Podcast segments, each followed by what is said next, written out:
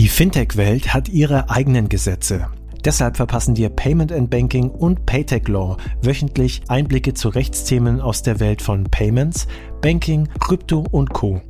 In wenigen Minuten briefen dich unsere Experten von Paytech Law einfach und verständlich zu allem, was du wissen musst.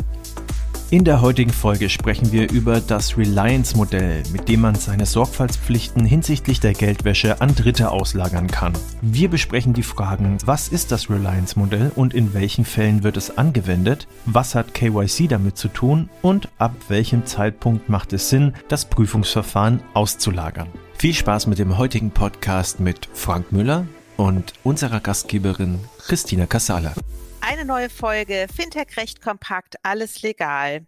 Heute wieder mit Frank Müller, Partner und Gründer von Ennerton und Paytech Law. Wir hatten in einem der vorangegangenen Podcasts bereits über das Geldwäschegesetz gesprochen, darüber, was das eigentlich ist und ähm, wer darunter fällt. Heute möchten wir über das sogenannte Reliance-Modell sprechen. Frank, was verbirgt sich dahinter? Von dem Reliance-Modell spricht man dann, wenn man sich zur Ausführung seiner geldwäscherechtlichen Sorgfaltspflichten eines Dritten bedient. Jetzt haben wir ja, du hast es anmoderiert, in einem der letzten Sessions gelernt, was die allgemeinen Sorgfaltspflichten sind im GWG. Dazu zählt ja insbesondere das äh, KYC, die Feststellung des wirtschaftlich Berechtigten, äh, die Feststellung des Geschäftszwecks ähm, und das Transaktionsmonitoring. Jetzt ist die Frage, muss ich das denn immer alles selber machen? Nein, muss man nicht, weil es eben das Reliance-Modell gibt. Das ist im 17 GWG, also im 17 des, äh, Paragraph 17 des Geldwäschegesetzes. Und da ist eben festgelegt, dass man da einen Dritten einschalten kann. Und das Gesetz sieht da zwei Fallgestaltungen vor. Einmal gibt es einen Dritten, der Kraft Gesetzes als zuverlässig gilt. Da gibt es bestimmte Anforderungen, wie ich mit einem solch, mit einer solchen Person die Sorgfaltspflichten ausführen kann. Und dann gibt es einen sonstigen Dritten, der nicht Kraftgesetzes als zuverlässig gilt und bei dem äh, muss ich dann andere Anforderungen erfüllen. So, gehen wir mal auf die erste Fallgestaltung ein, also die äh, Kraftgesetzes zuverlässigen Dritten. Das sind Banken, und äh, Finanzinstitute und Zahlungsinstitute. Warum gelten die als zuverlässig? Weil die ja von der äh, BaFin beaufsichtigt sind und deshalb äh, verpflichtet sind, äh, bestimmte Compliance-Themen einzuhalten. Deswegen gelten die als ähm, zuverlässig. Die kann ich einschalten, um die geldwäscherechtlichen Sor Sorgfaltspflichten ähm, zu erfüllen, ohne dass ich einen Auslagerungsvertrag benötige. Ähm, in der Regel schließt man trotzdem einen Vertrag, weil man bestimmte Commercials festhält, aber das ist nicht, nicht erforderlich.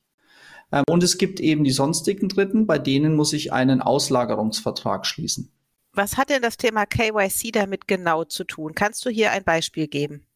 Das kann ich gern machen. Wenn du jetzt im Fernabsatz tätig bist, äh, dann fällt es ja schwer, dass du den Kunden vor Ort identifizierst. Wir haben ja gelernt, ne, du musst ja bestimmte Daten von deinem Kunden erheben und musst die dann verifizieren, zum Beispiel durch Vorlage eines Ausweises. Den musst du dann daneben legen, musst schauen, ob das alles passt. So im E-Commerce ist das schwierig. Jetzt macht es ja Sinn, dass du da, wenn du im E-Commerce tätig bist, dich auf spezialisierte Anbieter verlässt und zum Beispiel ein Web-ID oder ID Now einschaltest, die deinen KYC-Vorgang im Wege des Video-Ident-Verfahrens durchführen.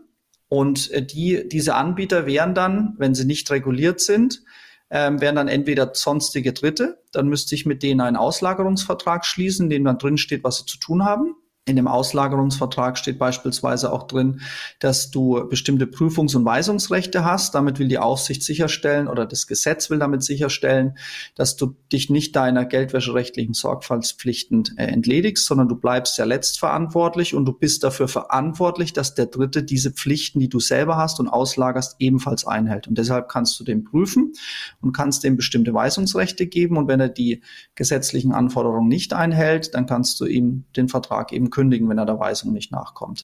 Die KYC-Pflichten kannst du dann durch einen Dritten ausführen lassen. Zweites sehr wichtiges Modell ist diese White-Label-Lösungen. Da haben wir auch schon öfter drüber gesprochen. Stell dir vor, du hast ein Fintech, das für Selbstständige und Freiberufler äh, Bankprodukte anbietet, selbst aber nicht reguliert ist und dann mit einer ähm, Bank zusammenarbeitet, die den regulatorischen Schirm gibt, ne? was die Solaris Bank zum Beispiel macht oder Warengold äh, oder Banking Circle, wie sie alle heißen, die Anbieter. Da ist es ja so, dass die Bank den Kunden, die, die direkte Vertragsbeziehung mit dem Kunden des Fintechs hat, weil das Fintech ja keine Bankdienstleistung erbringen kann. Damit ist die Bank verpflichtet, KYC, also unter anderem KYC durchzuführen.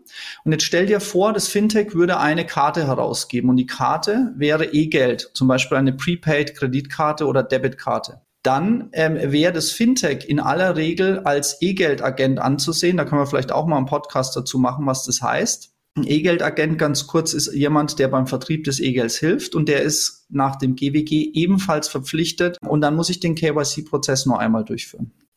Das äh, schließt meine letzte Frage an. Ab welchem Zeitpunkt macht es denn Sinn, das Prüfungsverfahren auszulagern? Genau, da gibt's eben den Fall, den ich gerade genannt habe. Da macht es Sinn, dass du sagst, ich habe ja eh schon den, den KYC-Satz bei der Bank. Da wird, macht es Sinn, das auszulagern, weil da hole ich mir einfach die Daten nochmal ab von der Bank.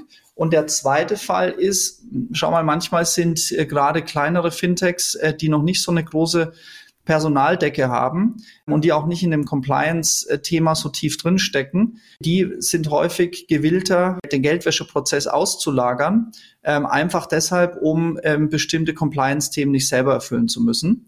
Und äh, deswegen sieht man da ganz häufig in diesen Konstellationen äh, eine Auslagerung und ganz speziell für ähm, das Videoident-Verfahren. Das ist natürlich sehr komplex, muss viele technische Anforderungen erfüllen, die die Aufsicht vorgibt. Und auch das möchtest du ja als Fintech oder kannst als Fintech gar nicht selber leisten. Und dann greifst du eben auf spezialisierte Anbieter äh, zurück, die das äh, können und äh, einfach durch den Skaleneffekt dann viel günstiger und besser anbieten können als man selbst. Wunderbar. Wir sprachen über das Reliance-Modell und über Möglichkeiten und Unterschiede in der Sorgfaltspflicht an Dritte. Ich danke dir, Frank. Bis zum nächsten Mal.